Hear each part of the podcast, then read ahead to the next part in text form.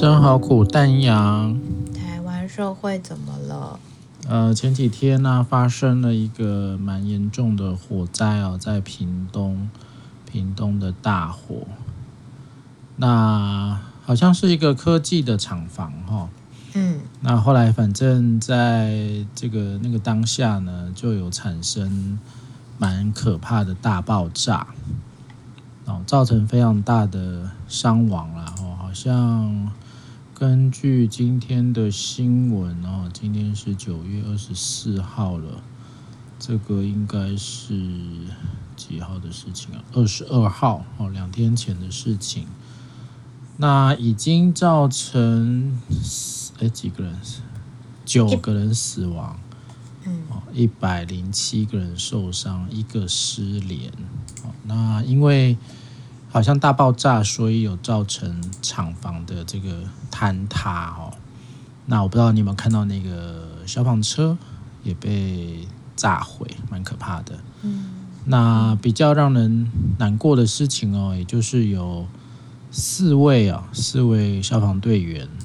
啊就殉职了啊。对。那这个其实就会比较让人联想到这个彰化那个桥友大楼啊。这个我们那时候还特别特别跟这个消防员消防员权利促进会应该是啦，就是他们的一个协会组织哦，还跟他们的那些呃秘书长啊，讨论了一些相关的关于消防员或救难队哦资商的一些状况。我记得我们那时候也有做了一些节目去讨论到底关于这一些消防员的也是职业权利啦。哦，那很可惜，然后因为又发生了这样的一个事情，那就会有几个讨论点哈。一个是关于消防员的设备，这个这个防火的设备跟救难救灾的设备。那当然，就像警察或军人一样，哦，这些执行特殊勤务的。这些人员如果没有好的装备，或者是我们常会讲啊，装备有没有超过它的期限啊，或者我们的装备是不是太旧啦，没有符合现今的一些标准啊？哦，出这种特殊的有风险的一些任务的时候，当然身上的装备越齐全，装备越好哦，一定对于我们的安全性会比较高哦。但是当呃，另外一个就是在火灾发生的时候啊，因为不晓得里面燃烧的这个物体是什么哈，这个也是有时候蛮让人觉得比较辛苦的地方哈。例如说，它可能里面有一些易燃物，或者是会引发爆炸的，很多时候变成是到底要不要派消防员在那个当下进去救火？嗯，所以就有所谓的。生命三权，哈，就是消防法修法这件事情。那这个也是在好多年前喽，二零一九年，哦，二零一九年立法院就三读通过了哈，消防法的部分条文修了一下，所以他们有三个权，哈，生命三权就是保障消防员生命的三个权利。第一个就是退避权，哦，那其实。例如说，我们今天家里面失火了，或者工厂失火了，呃，业主或者是这些呃消防，应该说失火的这些房舍的所有人，当然会期待消防员赶快灭火哦，降低损失，或者是有人还在里面的时候，赶快冲进去救他们哦。但是很多时候这一种呃，它是一个两难吧。如果今天这个我们判断专业判断这个火场啊。不适合进去，因为可能里面的状态不稳定啦，可能会大爆炸啦，或者是相关的我们的设备设施没有办法处理这个类型的火灾。但是你看，如果那个当下在现场的民众哦，用一种比较赶快救火啊，为什么你不救火呢？为什么不赶快去救人呢？这是一种心理上的压力。对，所以退避权是要让消防员有权利可以不入火场。哦，不进行一些相方相关的一些呃消防的一些措施，还有就是调查权跟资讯权哈。那调查权这件事情，就是他要怎么样去能够让呃这些消防员啊能够获得相关的一些资讯去做一些调查。那资讯其实也蛮重要的哦，他们好像现在都会需要在相关的工厂哦，因为大部分啦，像这一次啊，它可能有一些化学的物品、易燃物还是什么特殊的气体，这些资讯通常还有一些放置的一些位置，因为他们进到火场里面。如果你有看过一些相关在演消防的一些影集的话，你大概知道进去大概都是烟嘛，哦，或者是你可能都要凭借的一些相关的器材，还有地图、厂房的一些平面图，才有办法去做最好的施救。也可能有这份资讯的时候，可以保障消防员的生命安全。所以就有很多的工厂。它会需要把很多相关重要的平面图、物资、气体的配置要放在呃厂房外的警卫室。嗯，那当然这些东西大家就会讲啦，哇，有些时候说实在的，好像有法了，但是好像实行的人不多哦，因为大家都会有一种这种，你知道，反正没有查到就不要做这件事情。甚至他如果那个资讯没有更新的话，这个没有更新其实也是很有趣啦。如果他拿到的是半年前或好好几年前，那个已经不准了，那是不是也可能会无效？哦，那调查权也就是说，当如果我们有消防人员因为这些灾害导致于死亡或重伤啊。中央主管机关应该要聘请相关的机关团体、学者、专家，还有纳入基层消防团体代表，组成灾难事故调查会去调查，并且提出改善建议事项。所以这个屏东大火的事情啊，我想之后呢，这个调查权的部分大家就要看了哈，看这个屏东屏东县嘛哈，屏东县政府哦有没有在照依法应该是要有调查。那这个调查才能够去确认说，例如说这个大火是不是在资讯的部分有不足，或者是可能在第一时间我们的呃相关的消防队的主管啊或指挥官，现场都会有指挥官，是不是没有去行使退避权啊，或者是我们的消防员们有没有这样的一个呃风险，是因为我们没有去执行这些权，导致于生命的丧失。这其实，哎，我只能说法是基本啊，然后但是到底大家知不知道这些法，或者是说，就算知道这些法之后呢，或者是有没有去真正的落实？因为说实在的啦，台湾人如果没有人去集合的话，好像就很容易不太在意这些事吼。因为跟你自己平常的业务可能比较没有那么相关，或者是我们比较不会去想到说，诶，万一火灾怎么办？万一灾难怎么办？这些好像就比较不会是列列入我们例行性的工作了。因为其实新闻也陆续在报啊，就说当初他们其实也是有提供了一些安全资料吧。安全资料表里面就有记载，就是厂区里面的一些化学物品，可是他却没有告诉他们说到底分布数量跟分布位置在哪边，就是他那个资料表并没有这样子。那直到爆炸发生之后，他才承认就是厂房里面有净水材质的过氢过氧化物这样子。那在这个里面，其实大家陆续就开始在谈啦，就是在上一次的事情发生到这一次的事情发生之后，那到底呃，我们针对消防警消人员他们的这些工会啊，或者这些权益，那到底有进展到什么程度？因为今天也看到很多人就出来有一些抗争嘛，就会觉得说，诶，我们跑在第一线，可是却没有人为我们的权益着想，然后这件事情是不是其实更应该早早的要拿出来？为什么总是在发生了一些灾难之后，我们才要考虑要不要修法，或者我们才考虑有没有做一些补救措施。不过这之前其实我们也谈了好多次，就是每次总是要发生一些重大事故之后，才会促成一些事情，呃，被推进或是发生。那当然有人在提说，就像我们之前台剧不是有一个《火神的眼泪》嘛，就说好像，诶，在那个剧之后，那为什么好像我们拍了一部又一部的剧，例如说，呃。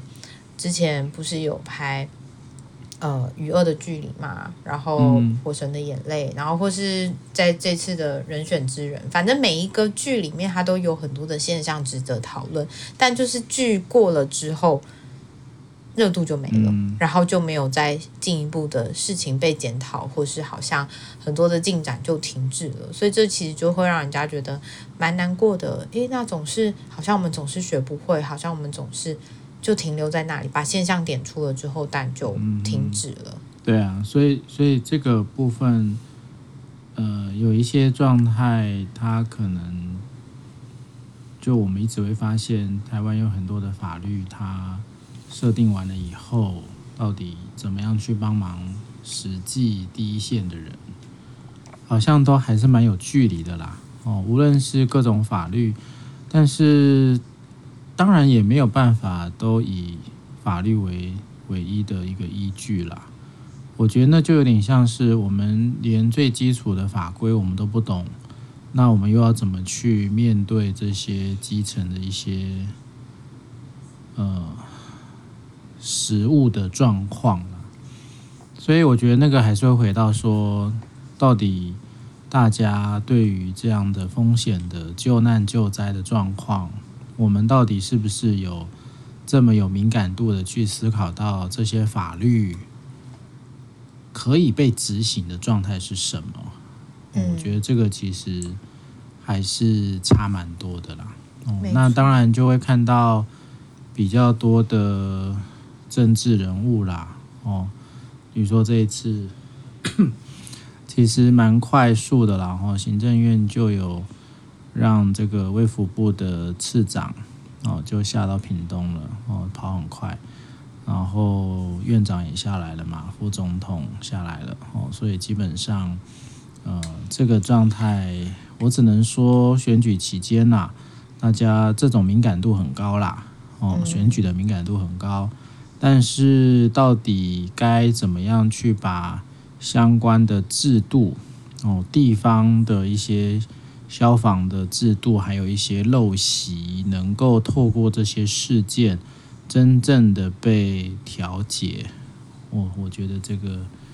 这个才是比较重要的事情。那当然，这个消防相关的法规，还有所谓他们希望能够更去争取相关的工会权益，哦，要设立工会，哦，那也有人就讲说，哇，那如果工会设设立了之后，那是不是以后这些人要罢工了就没有人做了？我觉得罢工这件事情一直都会是大家对于筹组工会的一个一个所谓比较。负向的概念啦，哦，但其实像法律都有规范啦，哦，那些讲所谓的救灾救难啦，相关的跟公共利益有相关的一些呃专业人员跟团体是，就算有工会，他也可以呃，他也是可以被政府呃认定是不能罢工的。所谓的不能罢工，就是有特殊的情况说是不可以罢工哦，所以这个其实大家要。不要太直接就去想说啊，不能罢工啊，罢工没有人救火怎么办？然后就不让他们去设立工会。工会里面可以有更多的所谓对于消防员权利促进的部分，更好的一个立场啊，因为工会是一个更有呃，我们讲说代表性的团体哦，因为这个是有工会法。但如果你是一般的协会，哦，它其实跟政府靠近的这个距离就很很远了，甚至可能政府也比较没有那么在意这些协会。嗯，对，所以有那个法定的位阶啦，还有政府的重视性啦，像刚刚讲的那个调查权，要应该要调查的时候，如果我今天是一个工会组织，那我参与会议的这个立场就一定是更明确。对，我今天如果只是一个协会。可能还会被某一些地方政府，或者是被其他的消防员，也会去质疑它的合法性或代表性这件事。对，所以这个其实才是他们想要成立工会最大的原因呐，能够有一个更更好、更好的代表，能够去争取消防员的相关的权益。没错。唉，但是我们也只能说，现在这个时间点，搞不好是个时机也说不定啦。哦，因为要选举了嘛。哦，选举前通常比较有机会，可能可以得到一些什么。哦，但也有可能这件事情就这样的盖下去了，也有可能，对不对？对啊，因为其实我们之前不是。也有发过相关，就像刚才说的嘛，之前有访问过，呃，消促会的，这应该有两年了吧？对，哦，然后。其实他在说的是之前在桃园的事情，然后到这次的屏东事情，就其实都有很多殉职的消防员嘛，然后也谈到说，就是这样子的一个服务人口比，其实在屏东县是一比一千三百二十，那其实是非常的。嗯就是等于是说人力是非常的不足，然后防灾量呢也是非常不足的。那他们在谈的是说，连当天这么大的一个规模的火灾。那可是去的人只有六十六名，那所以其实救灾人力是非常不足的。所以在这个过程里面，就像刚刚提到的生命三权的规定啦，然后还有一些初步资讯里面在谈的是，诶，有没有给他们穿着一个足够的，譬如说化学防护衣啊，类似像这样资讯不足的一个概念，是不是都导致这次的一个意外变得更严重？那刚才其实也在谈的是，他们其实一直都是希望可以。嗯，从中央政府这边直接下来，那让就是消防队员、消防人员他们其实都可以有更好的一个保障嘛。但在这次的事情里面，我觉得就是让他们还蛮失望的吧。就是每次都要发生这么大的事情，还不见得会有所改变。那这些事情就会是一而再、再而三的再发生。那当然也还是希望说，不管是不是因为选举啦，我觉得如果可以因为这件事情，然后促成一些。工会的组成，然后让消防员他们可以有更好的保障，或是嗯，大家都不会再因为这种事情有一些嗯，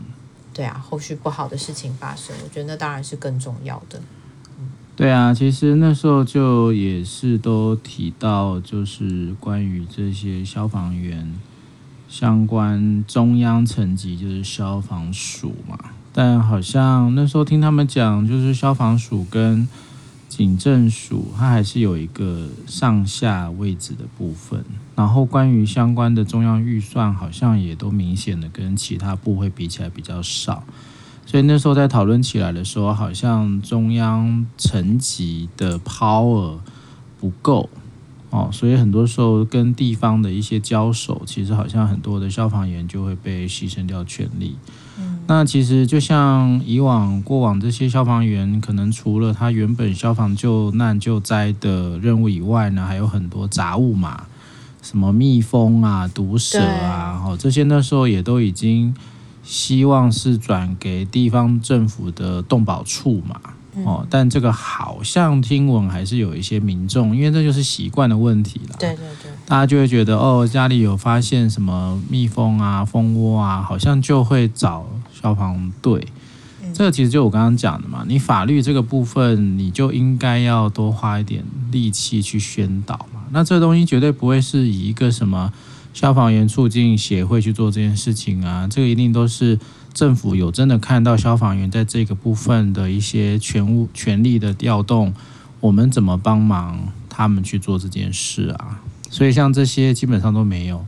所以，所以你要怎么去调节？你要怎么去花预算？你要怎么去配套？这些东西听起来都不是这么容易的啊。但是如果一直都没有人去做的话，都会很让大家失望啦。我觉得那就是会发生一直这个反复出现的一个状态。好啦，希望这个公安的，这是公安事件啊，这个也是消防员权益的事件啊，更是大家应该要去好好关注的。那因为其实，在医疗现场啊，其实也都有讨论嘛，例如说启动大量灾灾难大大量伤患救治的这个部分啊，其实我们的政府常会告诉我们量能都充足。对，其实那个量能充足听起来就是 很不让人相信吧？哦，所以。量能充足，当然你说要要干嘛？要要维持大家的安定嘛？我是觉得不用这样讲了。我觉得真的哪里有缺，那屏东我们也知道嘛，它是一个地方狭长的地方啊，然后就像就像花东嘛，啊，你资源少，你是不是就应该要想办法做调整？我觉得这个地方政府哦，都会需要好好全盘来检讨了。一个大型的灾难，你的救难的人员，还有你的医疗人员，还有你相关交通途径这些东西，我觉得最好期待啦。我地方政府是有人可以好好关注这件事的。那刚好我昨天去参加一个，我昨天参加像一个一个精神障碍社区复健的研讨会有。那就有有碰到呃陈亮宇司长啊新建师，所以其实司长也有第一时间就跟大家讲说，这个屏东的事情也都有启动相关的心理师啦去协助哦，大概就是屏东的临床跟职场两工会去协助这件事。那这个部分又会回到另外一个概念，就是对于这些消防员的心理健康的权益。那过去我们都提到哈，这个比较是以。男性啊，男性的这种毒性的阳刚主义啊，比较让大家没有办法去寻求心理智商的协助啊，因为要够强壮啦，够刚够刚刚硬啊，钢铁啊，哦，不能让人家知道我很害怕，我软弱，或者是我的一些焦虑、忧郁的状况没有办法出勤务啊，哦，导致于其他弟兄的一些辛苦啊，哦，这个其实。一个比较男性为主的团体啊，对于这一块会比较辛苦一点，所以那时候我们也都有提到哈，例如说，呃，参与相关智商，或者是像他们出勤回来以后的啊团体辅导，人数参与其实都会是被指定或指派啦。嗯嗯。哦，那也有听闻一些是还要。呃，自己休假来做，对，这其实就是一个问题了嘛。你的长官对于来做智商这件事的概念是什么？哈，只是一个上有政策下有对策，还是你真正的了解心理健康对这些消防员执勤的重要性而提供这副这方面的服务协助啊？那我们的消防员自身对于去寻求协助这件事情，到底能不能有正常化？哦，这个我们也一直都在讲哦，因为前几天也才九二一嘛，九二一基本上就是一个我们在面对天灾、大型天灾如何去从一个 PTSD 的概念来看哦，大概是九二一那个九二一大地震的时候才开始整个学界哈还有政府比较开始去关注这件事。那消防员呃那时候其实我们比较常跟他们接触。也听闻到一些状态，因为大家觉得说，哎，就救火嘛，好像还好啊。其实他们会碰到更多啊，例如说有人自杀啦，啊，去捞腐尸啦，啊，可怕的车祸啦，里面都是这个残肢啊，或是那时候那个泰鲁格出轨啊，大家都去都只有十块，哦，这些基本上都是这些消防队员的日常，哦，但这些看到这些呃悲剧啊，或者是。比较难难受的一些情绪怎么排解啊？或者是说长期累积的这一种创伤症候群怎么去舒缓？那怎么去调节一些延伸出来的睡眠困扰啦、情绪困扰啦、人际关系啦、伴侣关系啦？诶，这些都很重要诶，这些都似乎没有一个太多的资源去协助他们。哦，所以。这一次的事件又会把这个事又烧出来哈，你看那个那个小队，整个小队都都罹难了哈，只有一个小队长哦醒过来发现只剩他一个人活下来哦，可能就会有一些幸存者的效应，然后对于说哦该死的是我不是他们，对不对哦？然后一种可能会想自我伤害啊、轻生的这种念头可能会不断。再加上那个爆炸的恐怖画面呢，或者是呃他的一些呃恐惧的感受，那这个都可能会回来，会 flashback 哦。所以其实我现在比较担心的是那个小队长哦。那当然还有一些就是说，大家对于他是一个 leader 嘛，对不对？哦，这个。leader 只有 leader 活下来，嘿，你你你的决策或你的什么？当然，他们这一路的长官都很挺他了。我想，我想这个调查的部分当然是后端的事了。嗯，但现在对我来讲，他醒过来以后，发现只有他一个人活着这件事情，也真的需要大家对于他心理状况的一个帮助了。哦，那当然我们一直都会要能够有敏感度的，就是这些罹难者的家属啊。哦，其实我们在想，这些做消防员、警消、救难队，或者是有高风险的这些职业的家人哈家属。有时候那个家庭的结构啊，本来就已经因这些特殊勤务的工作伙伴哦，已经有一些呃牺牲了哦。例如说，常常可能小孩是看不到爸爸的哦，爸爸或妈妈哦，就我们也讲过嘛，像我们很多的这种军人哈，军警消哦，那这个可能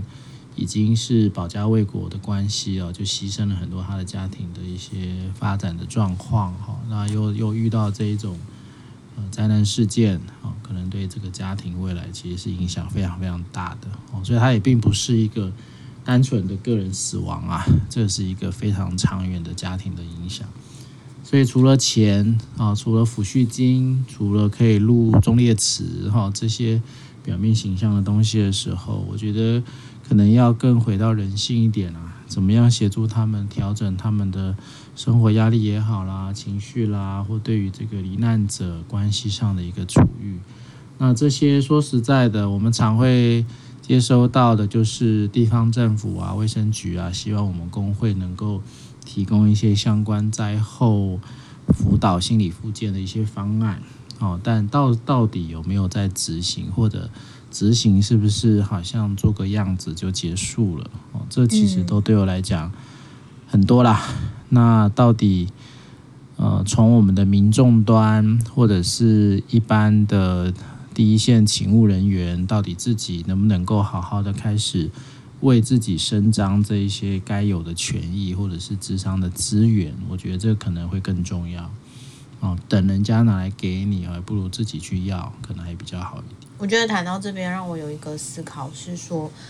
呃，大家对于创伤的概念了解到多少？不管是心理师也好，或者说一般民众，又或者是政府，就听其实听起来就会是一个，它是一个社会文化，它是一个架构，然后又或者是说，在这个状态里面，它真的不单单是个人的议题，它有太多的部分会需要去思考，然后你可能要去联想到它的这些关系脉络，或者它影响的范围，其实比想象中还要广泛。那你刚才在谈的是说，诶，不知道这些心理量能到底充不充足，又或者是说，是不是真的有实际去落实，包含我们在谈。说可能在消防产业里面，它本来就有一个比较阳刚的文化嘛。我觉得那个文化其实它也还是可以有机会去做抗衡的，但它其实会需要时间，会需要有更多的资源可以进去。但这其实也是有点老生常谈啦。之前也在谈说，那到底怎么样？那谁可以进驻？那怎么样的资源可以在什么样的时候？那可以去接住这些人？又或者是说？呃，心理师也好，我们对这样的一个产业是不是有足够的了解？还是说我们总是站在某一个位置上，就等着人来我们的物谈室里面，然后去聊那些我们觉得的事实，或者是说我们觉得可以协助的方案？那这边就会让我在想，或许我们也都应该要有这样子的一个思考，或是说对创伤可能要有更多的理解，就是某部分它其实。呃，会需要更多的社会文化脉络要加进来，这才会有助于我们真的靠近这样的一个族群，然后跟他们真的开展出一个对话，然后让这样子的一个影响慢慢的降低，或者不是降低，就是真的才才有疗愈的机会吧。所以我在想的是说，我们自己有准备好了吗？又或者是说，在心理师的分布里面，本来也都是头重脚轻嘛，就是在北部比较多，南部可能相对来说就没有。这么的多，那这些事情好像也都是慢慢的可以去纳入思考的。资源来不来得及，然后用什么样的方式支援，这其实也都还蛮重要的。对啊，所以所以这个我觉得可能全民的这种智能还是要提高起来了。但当然，更好的是政府内部的人能够真的更清楚的了解他们可以怎么做。有时候我觉得他们也不是不想做，但他们有时候真的。没有办法想的这么清楚啊！哦，但如果你想不清楚，是不是该早点咨询？对啊，想找点会的人嘛。是啊，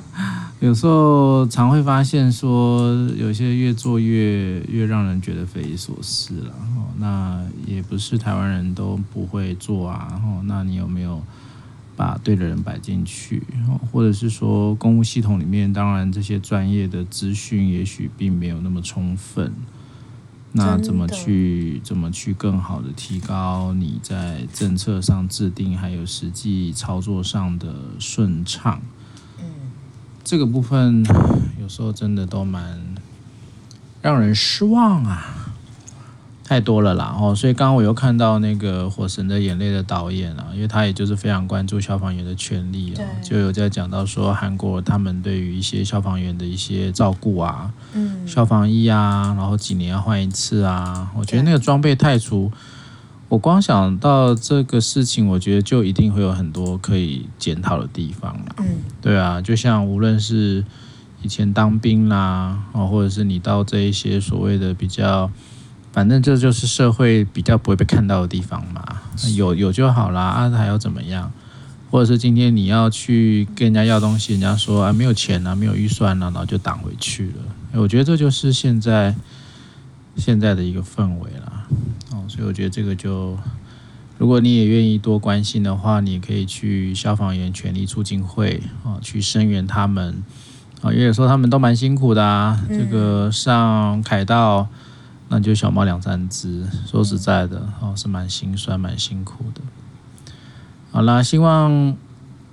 能够真的对于这些哦军警消，然后消防人员的心理健康、他们的设备装备，还有一些相关的法律，可以扩充他们保护自己生命权，然后保护他们家人幸福的这个部分，可以再多彻底的执行出来。哦，政府应该要真的花时间好好检讨整个制度面。好啦，希望我们这一次火灾的受伤的、死亡的哦，都能够获得他们自己的平安。好，拜拜，拜拜。